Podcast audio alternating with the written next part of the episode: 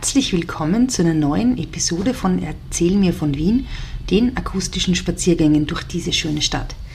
Ihr seid es ja gewohnt, dass ich mit Fritzi und euch durch Wien spaziere. Diese Folge und diese Staffel ist aber ein bisschen anders, denn ich erzähle derzeit nicht von Wien, sondern sammle andere Geschichten. Aus diesem Grund erkundet Fritzi in der kommenden Episode mit einer besonderen Moderatorin und Zuhörerin diese schöne Stadt, mit ihrer Tochter Daniela.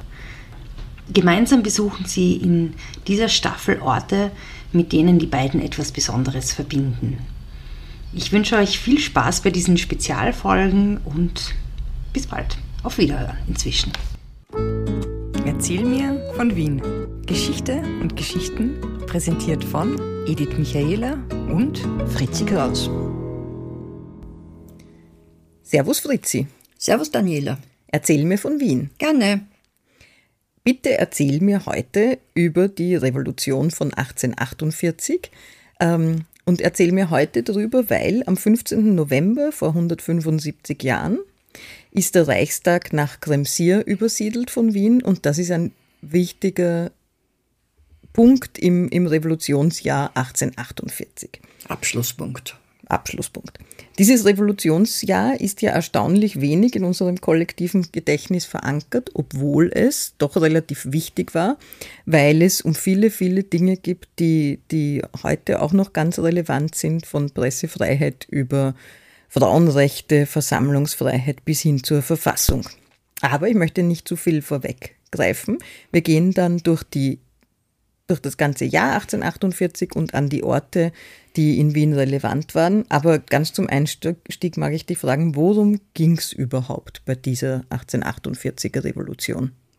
Also es ging einmal vorrangig und als erstes äh, darum, dass die Bürger und die Studenten vor allem keine Teilhabe an der Politik hatten. Äh, schon unter Franz I., der 1835 gestorben ist, äh, war ja äh, versteinertes System auch Metternich natürlich, den es ja schon sehr lang gegeben hat. Und Der war schon beim Wiener Kongress. War schon beim Wiener Kongress. Und äh, die Leute haben, wollten Wahlen, wollten vor allem eine Konstitution, also eine Verfassung. Mhm. Das war das ganz äh, Vorrangige. Weil vorher war Vormärz Biedermeier und da hat man eigentlich, das war eigentlich eine, eine ganz äh, autokratische Monarchie. Genau, und, und nach dem Tod vom äh, Kaiser Franz I. Äh, ist er sein Sohn, der Ferdinand I., der als nicht sehr regierungsfähig äh, oder eigentlich als regierungsunfähig betrachtet worden ist und für den hat eine Staatskonferenz unter dem Fürsten Metternich, unter dem Vorsitz des Fürsten Metternich, war Onkel, ein Bruder noch dabei und noch ein liberaler Politiker äh, für ihn quasi regiert für den Ferdinand. Und der Metternich hat einen absolutistischen Polizei Polizeistaat aufgebaut. Genau, da war der Sedlnitzki noch, der war Polizeipräsident, Zensur, Zensur, ganz scharfe Zensur. Und sogar den nicht besonders revolutionsfreudigen Wienern hat es dann gereicht. Den hat es dann gereicht. Natürlich wie immer die Studenten, die, äh, die aufmümpfigen. Und es war, es war auch ein, es war ganz einfach ein besonderes Jahres. Es ist also eine Revolutions, ähm, wie soll ich sagen, da ist die Revolution in der Luft gelegen. Hat ja schon am 1. Jänner angefangen in den veneto-lombardischen Gebieten, der Aufstand. Dann ist in Frankreich der Februaraufstand, äh, wo der, der Louis Philippe abdanken musste. Gut, die, waren, die Franzosen waren ja Revolution. Ich meine, die haben ja 18 30 und vorher. Ja, genau, die haben das Revolutionsgehen auf jeden Fall gehabt. Äh, was für die Monarchie ganz wichtig war, für die Habsburger Monarchie. Am 3. März hat der Lajos Kossuth äh, in Budapest eine Brandrede gehalten und fürs ganze Kaiserreich eine demokratische Verfassung äh, gefordert. In Budapest? In Budapest. Ja, und in Deutschland, in der, in der Paulskirche?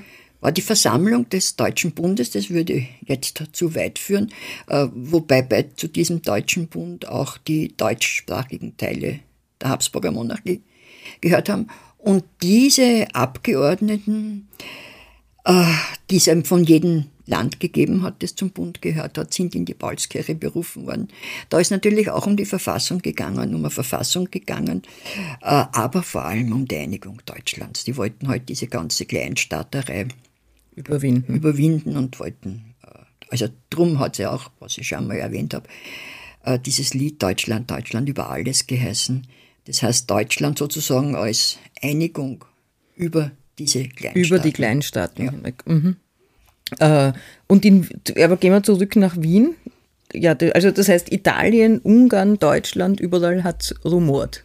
Hat es rumort und natürlich hat es dann auch in Wien zum Rumoren angefangen. Und äh, in der ersten Märzhälfte haben eben äh, bürgerliche und Studentenvereine gefordert, äh, dass eine Ver Verfassung, also eine freiheitliche Verfassung, das Wahl, weil es ja um Wahlen gegangen, äh, für alle Länder der Monarchie eben gewährt wird. Dies, das ist aber abgelehnt worden. Ab, also hat man nicht reagiert hat man nicht gesagt? Reagiert, hat gesagt, nein, das mhm. geht nicht. Und was, also waren das wirklich nur Stu Studenten und äh, Bürger oder Bürgerliche oder was waren da auch schon Arbeiterinnen naja, oder Bauern? Natürlich, es hat das, das waren alles verschiedene, verschiedene äh, Beweggründe, also Studenten und Bürgerliche politisch. Arbeiter sozial. Frauen Einfach Frauenrechte. Frauenrechte klarerweise. Und Bauern wollten eine Befreiung von der Grundherrschaft, weil die Leibeigenschaft ist ja schon unter Josef II. Aufgehoben worden. Unser Josef II. Unser Josef II. Äh, aber sie, waren, sie mussten Robot für den Grundherrn leisten. Der Grundherr war der, war der Richter sozusagen und sie mussten Pacht zahlen und haben also äh, ihre Felder sozusagen brach liegen lassen müssen, wann der Landherr, äh, wenn der Grundherr gerufen hat. Ja, genau. der, mhm. Also verschiedene, äh, verschiedene Gründe oder Intentionen sind dem zugrunde gelegen. Mhm. Gut. Und ja, äh, zurück in den März nach Wien. Die, die Verfassung, die Verforderung nach einer Verfassung ist abgelehnt worden. Was ist danach passiert? In der Hofburg hat es gegeben äh, ziemliche, ähm, äh, ziemliche Rivalitäten, weil die Erzherzogin Sophie, der, die, deren Mann, der Franz Karl, auch im Staats, in der Staatskonferenz war. Das war der Bruder vom äh, Kaiser. Vom Kaiser. Mhm. Und die war Gegnerin von Metternich und hat den Met. Einfach so? Ja, Oder die hat, aus ideologischen Gründen? Nein, die war selber erzkonservativ und erzkatholisch, aber der Metternich war halt schon wahrscheinlich total versteinert. Sie war jetzt auch nicht liberal natürlich. Und die wollte eigentlich den Sturz Metternichs und hat äh, versucht, äh, dass, sie, äh, dass sie in der Staatskonferenz durchbringt, dass der Ferdinand abdankt, der Kaiser, und ihr Sohn, der Franzl, äh, Kaiser wird der 18-Jährige. Der, der Franzl Josef. Der spätere Franz Josef, ja. Also da war damals nur der Franz. Äh, und der, der Ferdinand hat keine Kinder gehabt. Der Ferdinand war zwar verheiratet, hat aber keine Kinder gehabt. Ähm, äh, und der Metternich war aber dagegen. Also Intrigen im Kaiserhaus lassen wir mal Totale, ja. zur Seite. Äh, gut, aber das heißt, der Metternich hat auch im Kaiserhaus nicht nur Freunde und Verbündete gehabt. Nein, der war da in diesem Staats, äh, in dieser Staatskonferenz war der äh, Graf Kolowrat Lipsteinski, hat der geheißen, und der war liberal. Also der war faktisch der Gegenpol zum Metternich. Das ist also die Vorgeschichte der, der, des Ausbruchs der Revolution. Ja, da, der, das, ja, das waren die Tage davor.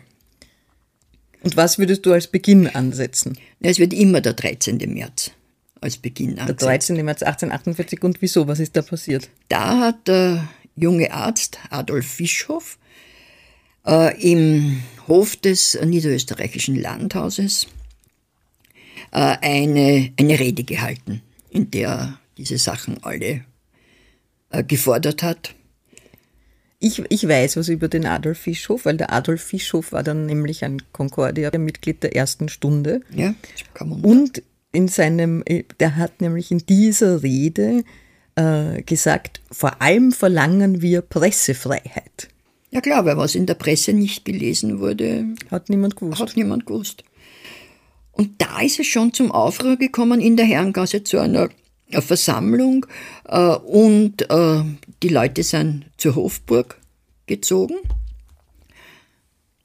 Und in den, in den Vorstädten und in den Vororten hat es erste Demonstrationen oder sehr starke Demonstrationen gegeben.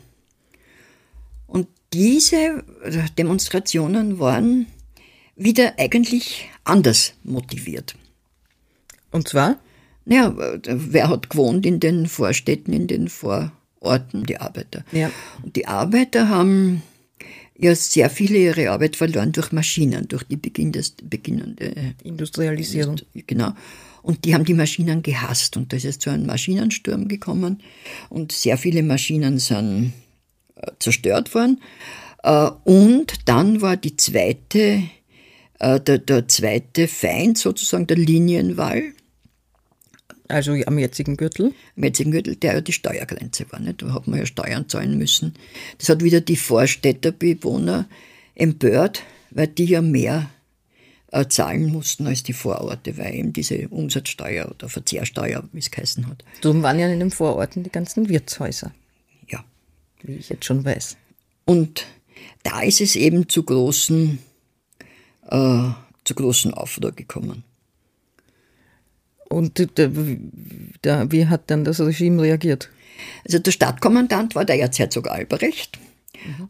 und der hat äh, auf dem Bastein äh, Kanonen aufstellen lassen. Hat aber, dazu waren die Basteien eigentlich ursprünglich gebaut. Das heißt Stuben, also... Ne, die Bastei, jetzt gibt es noch die Augustinerbastei, ja. Coburg-Bastei. Wo das Ballet Coburg drauf steht, hat er äh, Kanonen hinstellen lassen. Ja, das Ballet Coburg ist ja da noch nicht gestanden. Aber ja, trotzdem. Da ist ja kein Platz gewesen, da waren die Kanonen. Na, Platz war, schon für die Kanonen. War aber eigentlich noch kein Schussbefehl.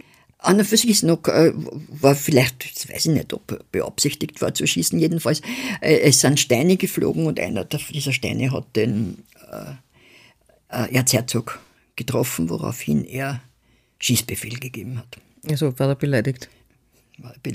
Ja. Und dann ist halt, der, da waren die ersten Toten Vier Männer und eine Frau sind da ums Leben gekommen. Okay, also das ist gleich ziemlich losgegangen.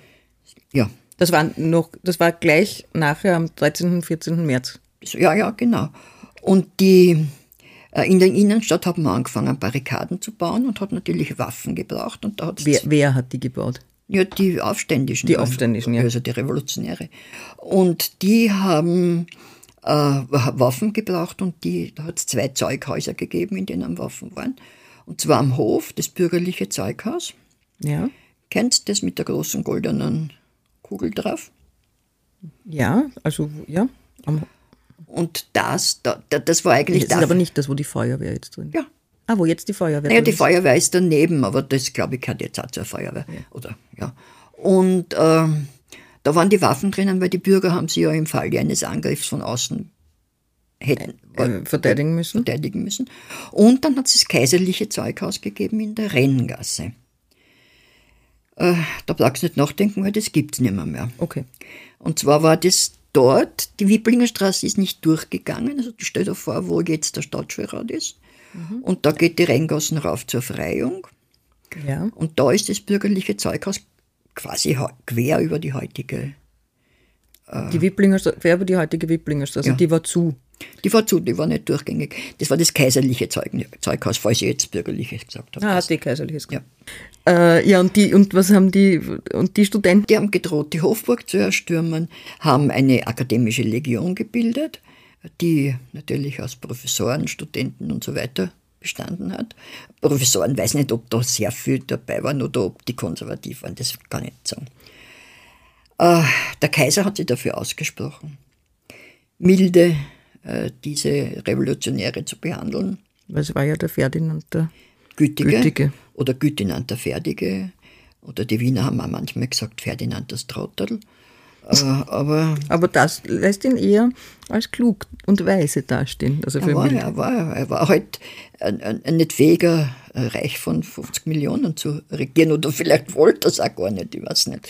Der Erzherzog Johann hat äh, dem Metter nicht den Rücktritt nahegelegt. Äh, und der Metternich hat aber abgelehnt, aber ist es dann am Abend so brenzlig geworden, dass er dann doch nach London geflohen ist. Weil, der, weil, der, weil die Stimmung sich schon, also das, das Hauptziel oder der Hauptgegner war schon der Metternich. Ja, da ist, der, der war die Feindfigur, ja. der Metternich. Äh, und auch der Polizeichef, der Sedlnitzki, ja. der total verhasst war, der auch für die Zensur meiner Ansicht, ich glaube, glaub, soweit ich weiß, äh, zuständig war. Und was hat der Sedlnitzki gemacht? Der ist auch geflüchtet. Der ist auch geflüchtet. Der ist auch geflüchtet. Mhm. Und damit ist vorerst Ruhe eingetreten, aber wie dann, äh, wie man gezählt hat, waren an die 50 Toten äh, in den Vorstädten, Vororten. Bei den, äh, unter den Revolutionären? Ja. Mhm. Naja, vielleicht waren, aber es sind äh, die Märzgefallenen äh, sind eben die Aufständischen sozusagen. und die nennt man im März Gefallene. Und die sind am Schmelzer Friedhof begraben worden, am, zwei Tage später, am 17.03. unter einer unter sehr großer Anteilnahme. Und der Schmelzer Friedhof ist auf der Schmelz? Der Schmelzer Friedhof ist der Märzpark jetzt. Okay. Und da war ein großes, ein großes äh, Monument, Denkmal. Und wie diese äh, Friedhöfe außerhalb vom Gürtel auflassen worden sind, äh, also beziehungsweise wie der Zentralfriedhof eröffnet worden ist, äh, sind die Gebeine von denen ausgegraben worden und das mitsamt ein Monument am Zentralfriedhof gekommen. Mhm.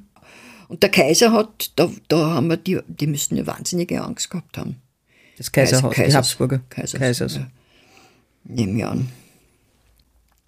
Ja, was haben Sie noch für Zugeständnisse gemacht? Genau, da ist eine Verfassung aber oktroyiert worden. Also das heißt, sie ist von oben erlassen worden. Die hat mit dem Volk eigentlich nichts zu tun gehabt. Das war der, die Billersdorfer Verfassung. Und das haben die Revolutionäre dann aber nicht so toll und nicht ausreichend gefunden. Nein, das haben sie also, also gesagt, das ist undemokratisch. Und die Demonstrationen haben im Mai wieder begonnen. Man hat zwar dann Nachbesserungen kleine gemacht. Äh, aber die Arbeiter und die Dienstboten sind nach wie vor von den Wahlen ausgeschlossen gewesen. Wir reden jetzt aber natürlich immer nur von Männern, die wir überhaupt ja. wählen dürfen. Also Frauen ja, ja, man muss man sich nur auch nochmal ja. in Erinnerung rufen. Ja. ja, und das heißt, im Mai haben wieder Straßenkämpfe angefangen. Ja, Mitte Mai haben Straßenkämpfe angefangen. Die Hofburg ist gestürmt worden.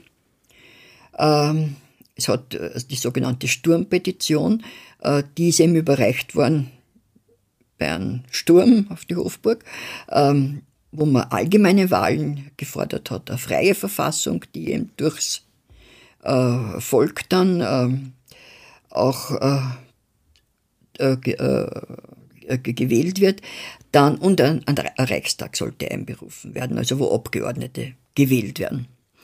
Also ein Parlament. Mhm, ja. ja.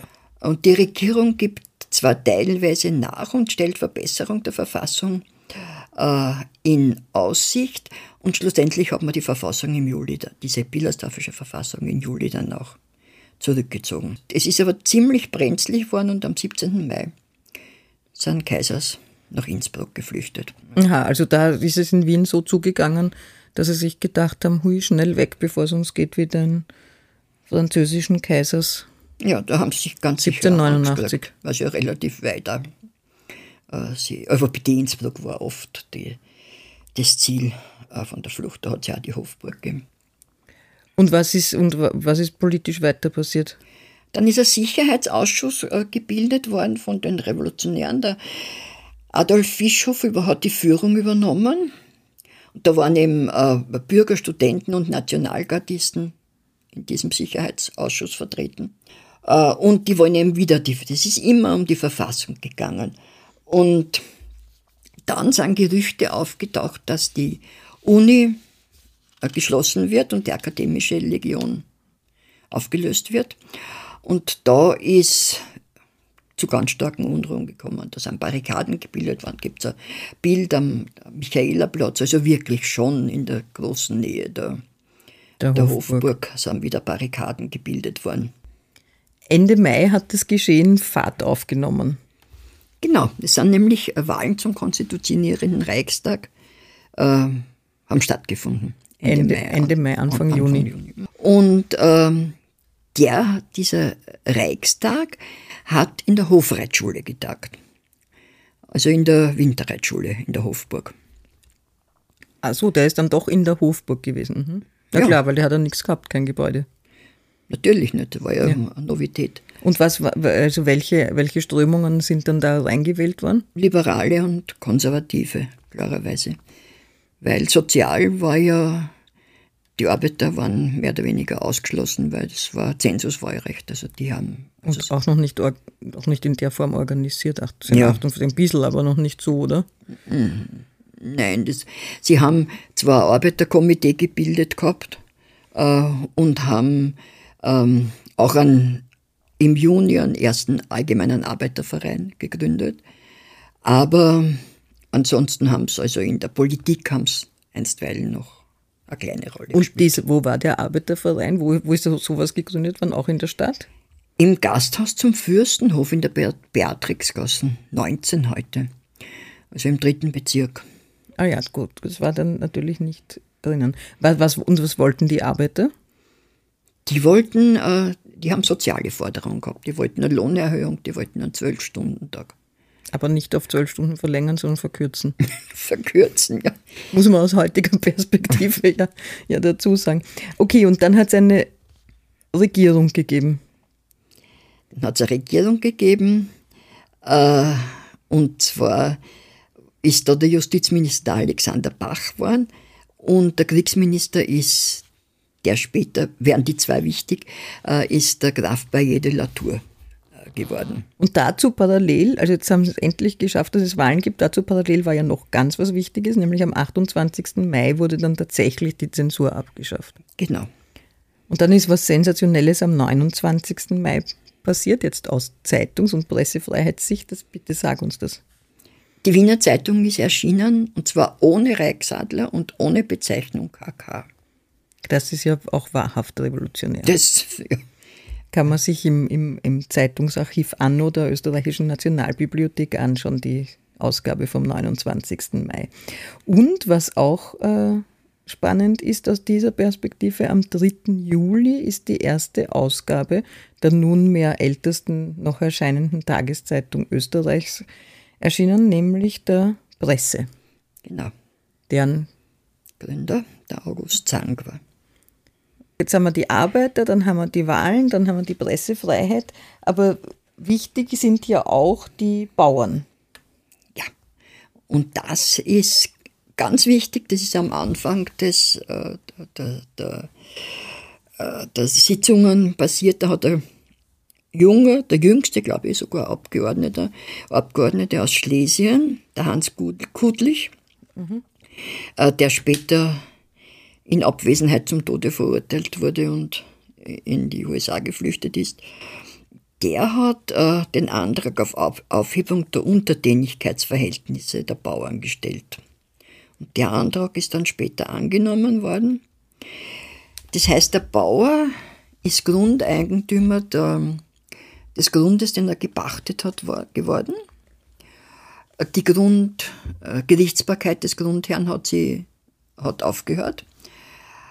Äh, und natürlich auch die Robotpflicht.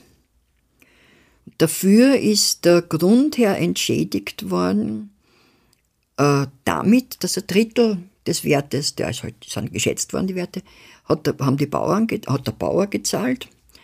Äh, ein Drittel ist, hat der Staat an den Grundeigentümer bezahlt und ein Drittel hat der Grundeigentümer selber getragen, auf das hat er verzichtet. Mhm. War für die meisten Grundeigentümer ein recht ein gutes Geschäft, weil die quasi am Bargeld gekommen sind. Und die Bauern waren auch zufrieden? Die Bauern waren auch zufrieden und was sie ha haben sich hiermit ausgeklinkt. Genau. ihre Forderungen sind erfüllt worden und hat es nicht mehr, mehr interessiert.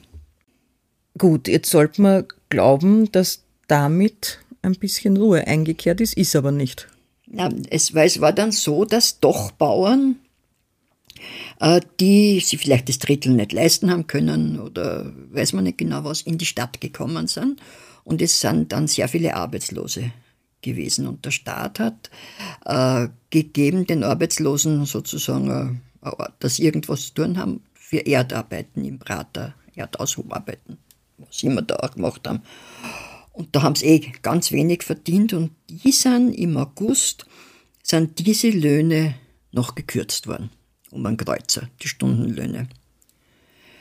Und da ist es wieder zu ganz starken äh, Unruhen gekommen. Besonders Frauen haben sich da sehr engagiert. Ja. Und äh, da sind 18 Arbeiter und Arbeiterinnen getötet worden.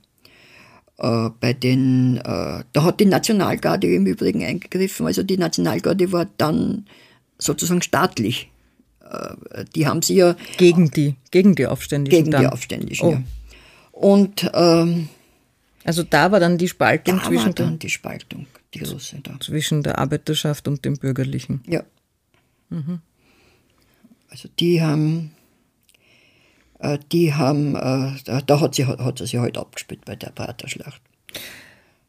Und da sagst du, waren die Frauen schon besonders aktiv. Äh, das, das war ja auch ganz, ganz wichtig für die, für die Frauenbewegung des 1848er Jahres. Sehr, ja, weil da haben sie eben sehr viele äh, Frauen engagiert. Da war eine Frau, eine gewisse Frau, äh, Anna-Maria Bachmann, die hat eine Rede vor dem Reichstag gehalten zu den Frauenrechten. Da kannst du dir vorstellen, was die Männer die anvertraut haben, die dort gesessen sind. Also die ist ganz einfach belächelt worden. Und hat äh, gar nichts genützt. Aber drei Tage später äh, ist der erste Wiener Demokratische Frauenverein gegründet worden. Äh, die, ich weiß jetzt nicht wo, du erklär deiner Du hast also antizipiert, dass ich ja. sage, wo. Äh, und die fordern natürlich die Gleichberechtigung. Es ist interessant, dass der auch Demokratischer Frauenverein heißt, also die waren tatsächlich sehr progressiv. Ja, ich nehme an, dass nur die Progressiven sie äh, engagiert haben. Ja. Ja, am gleichen Tag ist auch wer anderer nach Wien gekommen.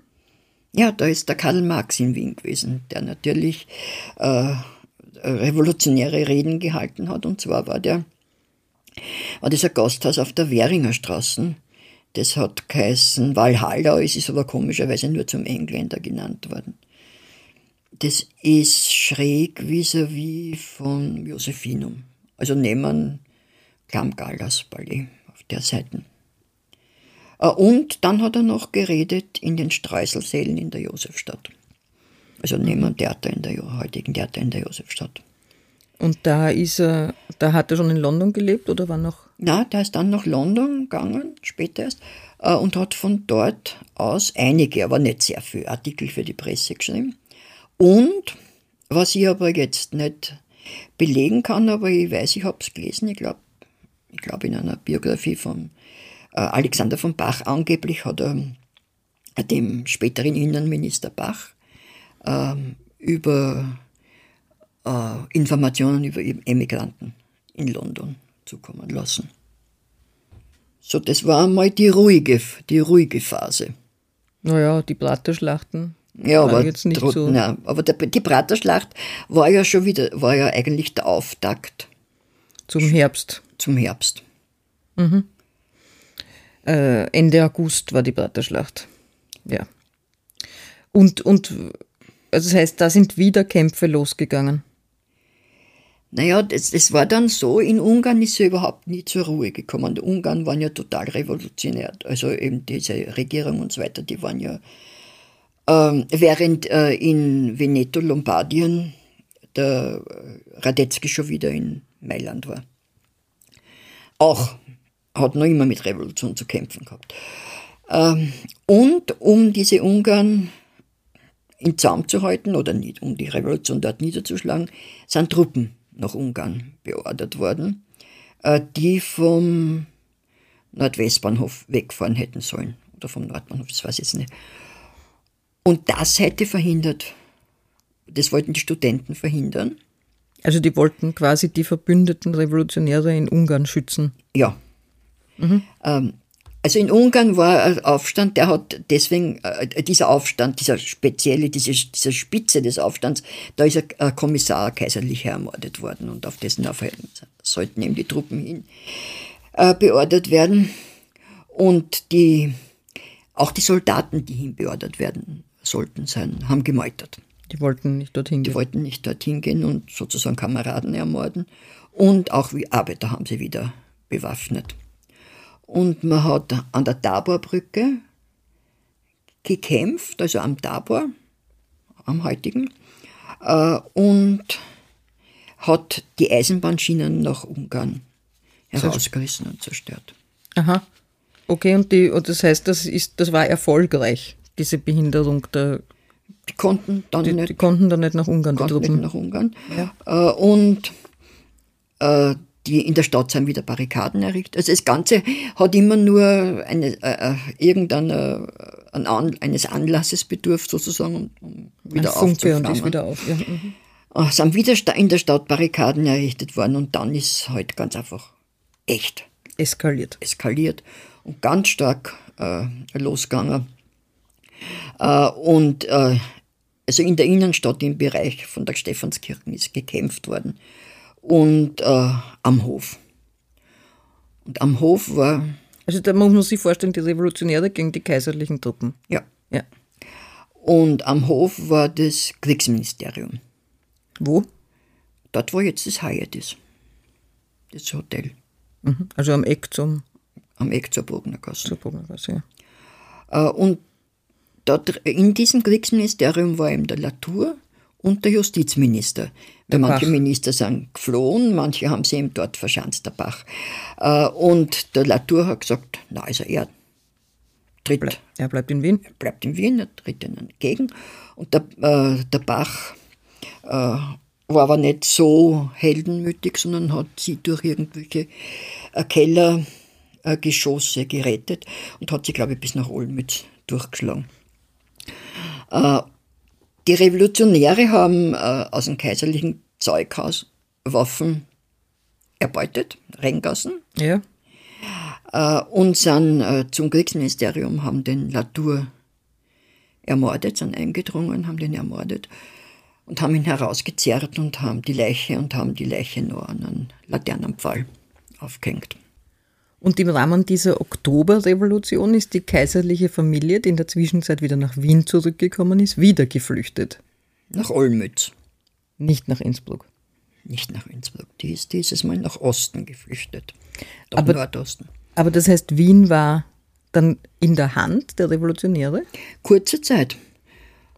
Aber aus äh, Ungarn ist der Banus Jelacic, der Oberbefehlshaber der kroatischen Truppen, gekommen. Äh, und aus Prag ist der Fürst Windischgrätz gekommen. Der, was war? Der Truppenkommandant war, oder was? Ja, der ist dann Oberbefehlshaber geworden. Äh, hat äh, übrigens im Zuge der Pfingstunruhen, die es in Prag gegeben hat, 1848, ist seine Frau versehentlich erschossen worden. Die ist am Fenster gestanden und hat ah. äh, und ist erschossen worden. Und der Windischgrätz hat den Belagerungszustand über Wien verhängt. Ja, also den belagert. Ja, und der Reichsrat, der ja noch immer in der, äh, gedacht hat, hat aber den Zustand für ungesetzlich erklärt. Aber der Zustand hat trotzdem angehalten. Der Zustand war angehalten. Ja. Und die haben sie eben dann ähm, im Süden, Wiener und Laerberg, äh, vereinigt, diese kaiserlichen Truppen. Und in Wien äh, hat die Nationalgarde ist wieder ganz revolutionär geworden. Äh, und da hat der Oberleutnant Wenzel Messenhauser, Entschuldigung, äh, die, den Oberbefehl übernommen.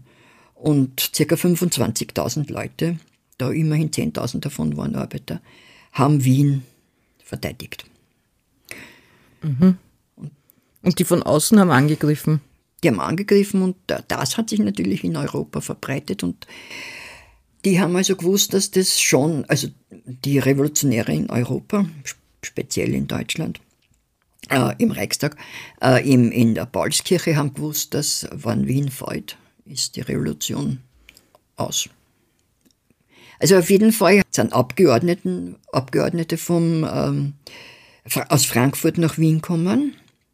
Äh, unter anderem der Robert Blum, das war ein prononcierter Linker. Äh, und der Moritz Hartmann, der auch eher links war. Äh, und die sind im Hotel Stadt London abgestiegen, um nicht auf die Orte zu vergessen. Zu vergessen.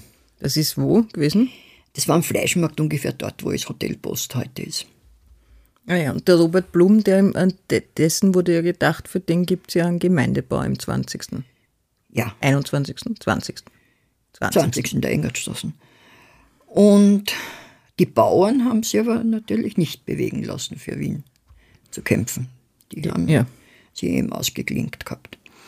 Während die Frauen, der Frauenverein, der Wiener Frauenverein, die sind demonstrieren gegangen vor den Reichstag und haben äh, gefordert, dass der Landsturm einberufen wird, also dass das verstärkt wird sozusagen, die Nationalgarde.